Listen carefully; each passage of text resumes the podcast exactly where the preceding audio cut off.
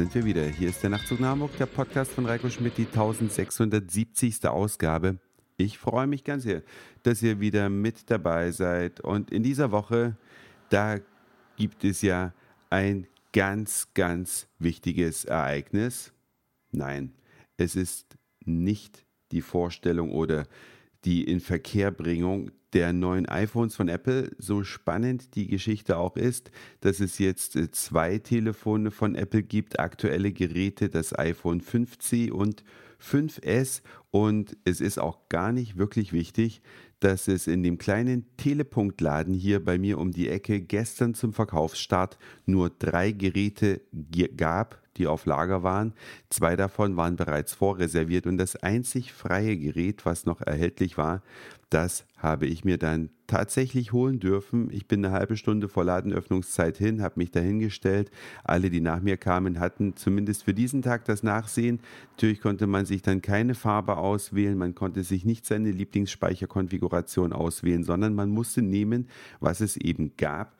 Ein iPhone 5S in Space Gray ist es also geworden und für alle, die äh, vielleicht diesen Fingerabdrucksensor für eine Spielerei halten, denen kann ich sagen, wenn ihr so ein Ding haben solltet oder euch besorgt, ihr wollt nie mehr ohne.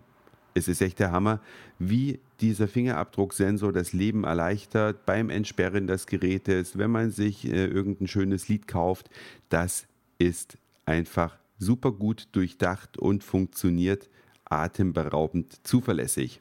Hätte ich nicht gedacht, dass Apple jetzt auch noch den Fingerabdrucksensor neu erfindet, denn Fingerabdrucksensoren gibt es ja schon eine ganze Menge auf der Welt. Wer mal einen Dell-PC hatte, der oder der Laptop, der so einen Sensor hatte, der weiß, wovon ich rede. Das war eher eine Krankheit als ein Fingerabdrucksensor. Das iPhone 5S zeigt, wie es geht. Interessanterweise. Damit ja, hat Apple sich wieder an die Spitze der Technologie gesetzt. Aber es geht, wie gesagt, um die wichtigen Dinge diese Woche. Und das Allerwichtigste aus meiner Sicht ist die Bundestagswahl, die uns morgen ins Haus steht.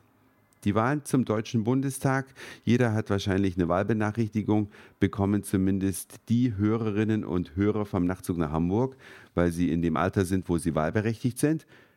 Aber auch wenn ihr eure Wahlbenachrichtigung verlegt haben solltet, ich bitte euch, geht dennoch zur Wahl. Es reicht ein Personalausweis.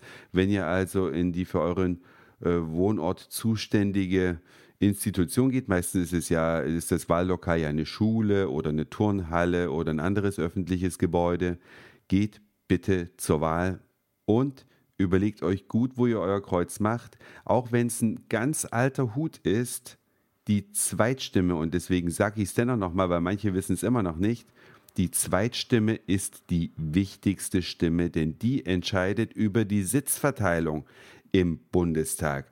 Wenn also zum Beispiel so eine Partei wie möglicherweise die FDP kommt und sagt, wählt doch von mir aus eure Lieblingspartei mit der Erststimme und gebt uns, armer kleiner FDP, doch wenigstens eure Zweitstimme, also sollte das jemand sagen, dann ist das eine absolute Unverschämtheit und grenzt aus meiner Sicht schon fast an Betrug, denn die Zweitstimme ist die wichtige.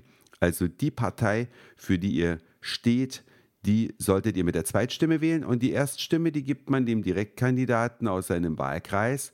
Da kann man auch ein bisschen strategisch vorgehen. Angenommen, ihr möchtet, dass im Bund Rot-Grün regiert wisst aber, dass in eurem Wahlbezirk die SPD ziemlich stark ist, dann lohnt es sich, den Direktkandidaten mit der Erststimme zu wählen, weil der dann eine große Chance hat, in den Bundestag zu kommen. Und die Zweitstimme gibt man dann der kleineren Partei, die es vielleicht ein bisschen schwieriger hat.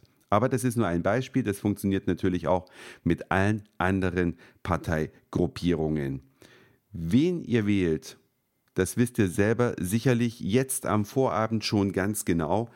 Wer es noch nicht weiß, ihr müsst einfach nur mal die letzten Jahre Revue passieren lassen und vor allen Dingen immer analysieren, wer ist Ross und wer ist Reiter.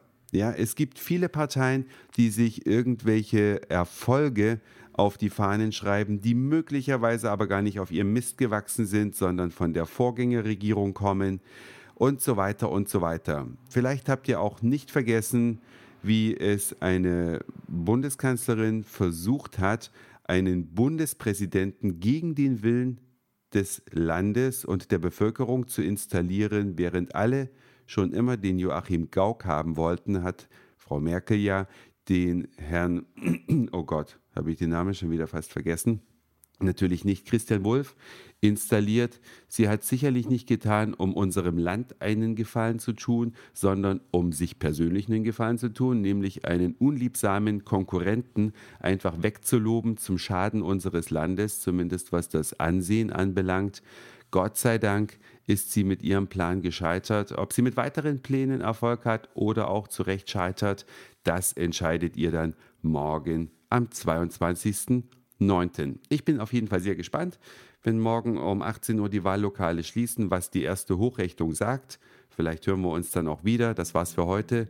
Dankeschön fürs Zuhören, für den Speicherplatz auf euren Geräten. Ich sage Moin, Mahlzeit oder guten Abend, je nachdem, wann ihr mich hier gerade gehört habt. Und vielleicht, ich sagte es gerade schon, hören wir uns schon morgen wieder. Euer Reiko.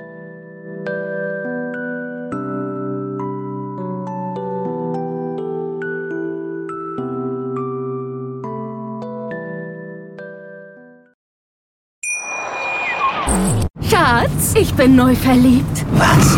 Da drüben. Das ist er. Aber das ist ein Auto. Ja, eben. Mit ihm habe ich alles richtig gemacht. Wunschauto einfach kaufen, verkaufen oder leasen. Bei Autoscout24. Alles richtig gemacht.